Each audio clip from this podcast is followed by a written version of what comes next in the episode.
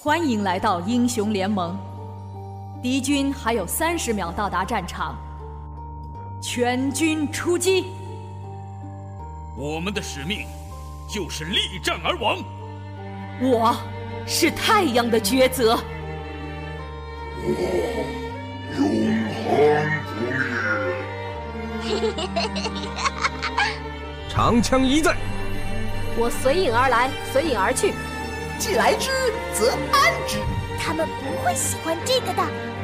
随心而动，随刃而行。我将带头冲锋。不要心存怜悯，速战速决吧。绝不手软。你是黑暗的深处。我曾看见过你的死亡，当时的你死的惨不忍睹。到此结束吧。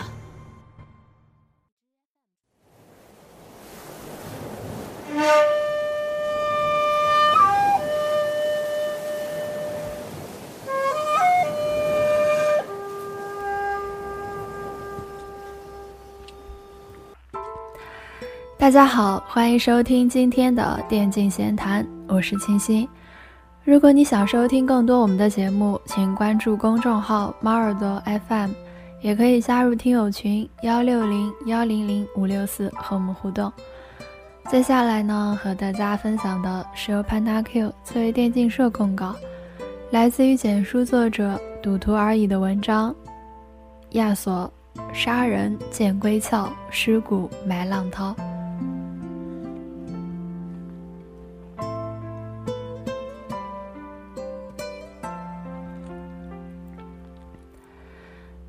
在逃亡的第十九天，我逆着风，一直逃到了海边，望着夕晖下遥无边际的金色大海，生出葬身于此也不负一生的想法。不过转眼间，一位杀手的刺杀就让我放下这番感慨。这是第一百一十七位杀手，沿着我逆风逃亡的方向而来。风越来越大，我越强。御风剑术，斩钢闪，卷起海边的细沙，还有一条鲜活的生命。这是第一百一十五具尸体，我没有手下留情。我是你眼中的叛徒，如果我胜了，却不杀你，就等于羞辱你；而你，是我眼中的赌徒，明知不敌却孤注一掷，杀了你。或许就少一些人在押重注。你们为的是荣誉、金钱，还是信仰？我只是为一个真相。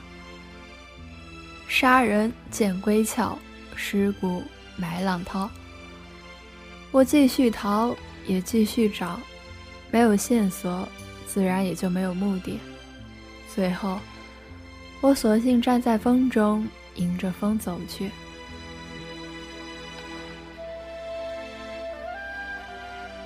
我叫亚索，是一名艾欧尼亚的剑客。我的师傅有三个弟子，大师兄凯南是他最喜欢的弟子。师傅教给他最强的飞镖和雷电奥义，所以大师兄是我们之间最强的那一个。三师弟胜是个莽夫，性格耿直，所有人都喜欢他。他领悟了师傅手里的剑和影子奥义。只有我，我是个弃婴，不被人们喜欢。我没有朋友，师傅只教给我吹笛。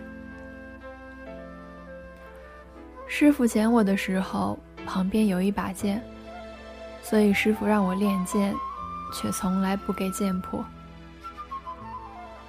我不喜欢说话，也没求过师傅。我只是整天吹笛，偶尔练剑。每逢吹笛时，也只有圣和师傅的女儿阿卡丽会在旁倾听。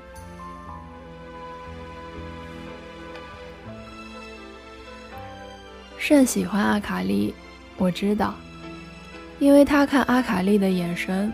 和我一样，那时候的生活风平浪静，大师兄总是在帮师傅处理家族的事务，大概以后要接替师傅的位置。圣除了练功就是找阿卡丽玩，而我，只是坐在楼顶吹着风发呆，或者在阿卡丽来的时候吹会笛。只有阿卡丽会陪着我吹一下午的风，这时候。我通常不说话，我很喜欢这种感觉。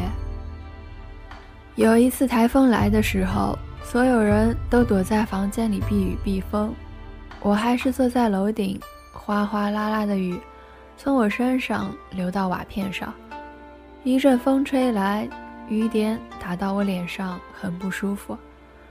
我就想让风往身前吹，雨点就突然改变了方向。再没一点儿落到脸上。从此，我学会了一门剑术。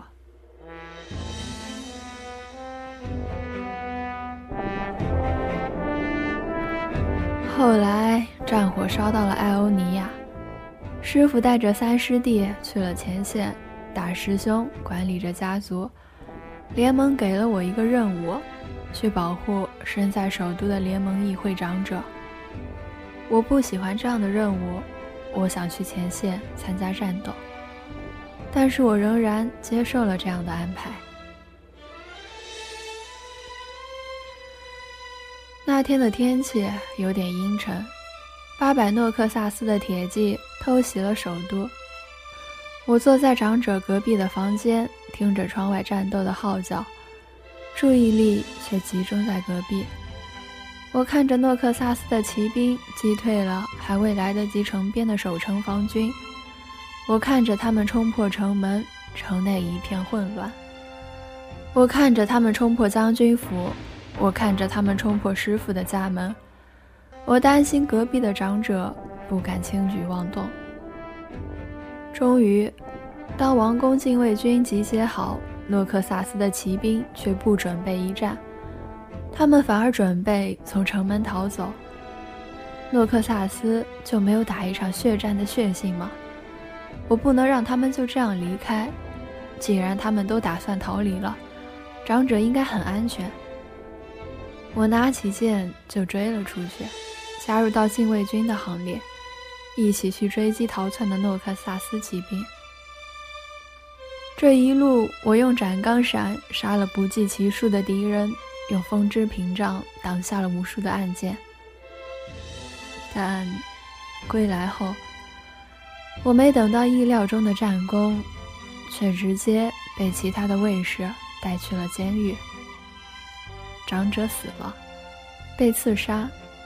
我自知酿成大错，却没料到还有更大的阴谋等着我。两天后的晴天，风很温和，我被带上法庭。我被宣判以谋杀论处，法官说所有的证据都指向我，长者死于御风剑术，且我追击敌军之前作案时间足够充裕。我无法辩驳，也不想辩驳。我记得那天的风突然变得很大，法庭的门被吹开了，一柄剑从风中刺了过来，落在我身前。我从首都逃了出来，因为高手都被派去了前线，但我还是背负了一身的伤，还有一身的骂名。我无处可去。我走在小镇上，要不是我脸上被一位卫士砍伤而绑上了纱布，随处可见的通缉令真让我无所遁形。但我还是常常被有心人认了出来。我开始。不断的逃亡，为了活下去，我一步一步往逆风的方向走去。我与第一个杀手相遇在沙漠，他是一个忍者，土遁于沙中，第一招就要了我半条命。但是突然从土中钻出阳光，让他的眼睛有了半秒的失明，他输了。我没杀他，只是将他击伤。但是等我准备包扎被他刺伤的伤口时，他的毒镖再一次刺到了我的胸口。我渐渐失去了力气，我明白了，这不再是我与师兄弟的比试，也不再是江湖中的意气之争，而是一场仿佛决斗场中的生死战斗。我闭上眼前，看到远处的风沙卷起，这就是我最后看见的画面吗？挺美的。不知过了多久，我再次睁眼时。慎坐在我旁边，他正在修炼。我躺在沙中，看着这个我并不喜欢的家伙。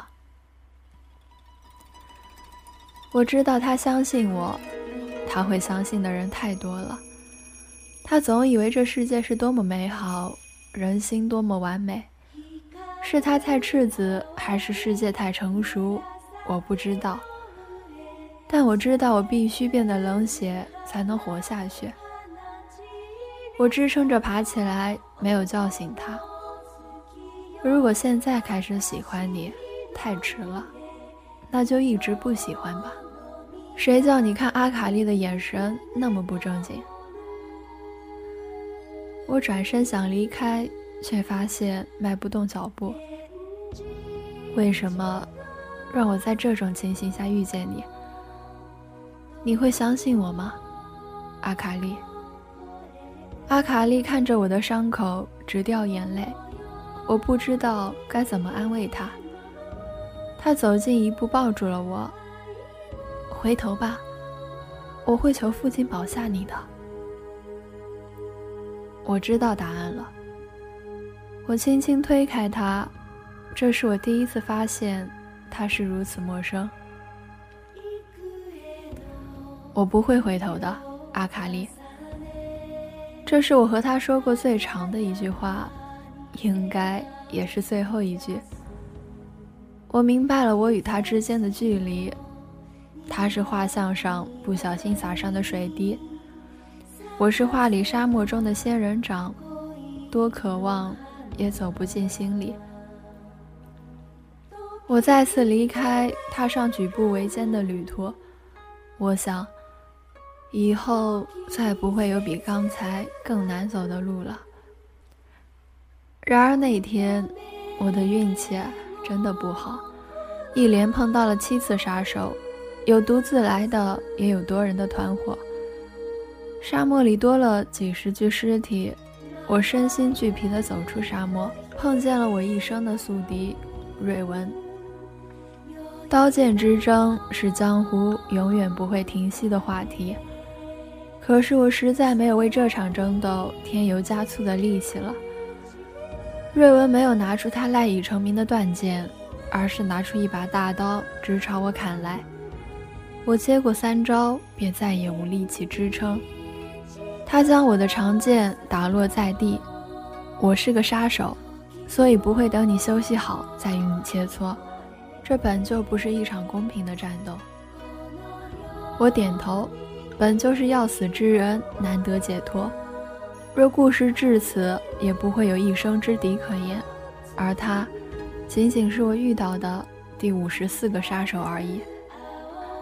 可是，当瑞文用刀砍向我时，阿卡丽却突然从我身后走出。他的隐身奥义第一次无法保护他自己，他挡在我身前，原本砍向我的一刀，却向阿卡丽砍去。大刀缓慢地划过阿卡丽的袖颈，她倒在了我的怀里。瑞文转身离去，我的刀一次只杀一人。我抱住阿卡丽，她满眼泪水，却挣脱开我的怀抱，往沙漠里跑去。慈悲渡魂落，我不喜欢的三师弟死了，他用自己的生命代替了阿卡丽。为什么会是这样？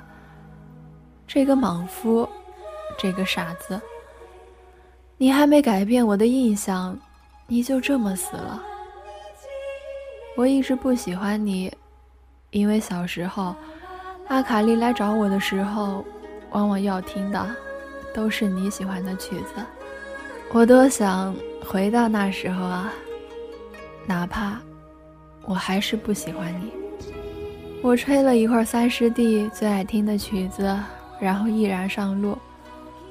或许只有离开，才能不伤害自己爱的人和爱自己的人。我必须杀死瑞文，为我不喜欢的师弟报仇。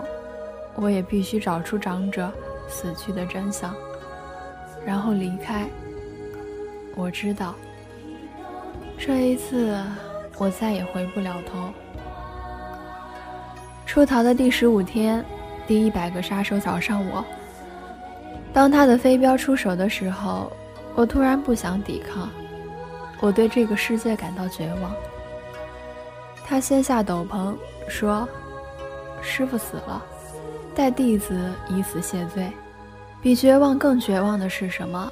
这个世界残忍到让人没有一丝退路。”我仿佛困在被水泥浇灌的地面里，动弹不得。他继续说：“师傅临终前叫我带一句话给你，他不怪你，不怪我，师傅，连你也不相信我。我再也压抑不住因为逃亡、因为杀戮而产生的心魔。我看着我拿起剑，用斩钢闪杀向了大师兄。”用风之屏障挡住了飞镖，最后用狂风绝息斩击败了功力比我高出太多的大师兄。风，风，呵，原来如此，风之奥义，风之奥义啊！大师兄倒在我的怀里，师傅最喜欢的弟子其实是你。我一直想要学师傅，想要做得更好，得到他的喜爱。可是，他还是把最喜欢的笛子送给了你。那天你在楼顶，台风淋雨有雾，师傅欣慰的泪流满面。你是弃婴，他一直把你当做儿子。其实师傅临死前说的是，他相信你。现在想来，虽然师傅死了，但我却觉得他一直在我身边。在逃亡和寻找的路上，我经常能在街角或者海边回头的时候看到他。我并不孤独。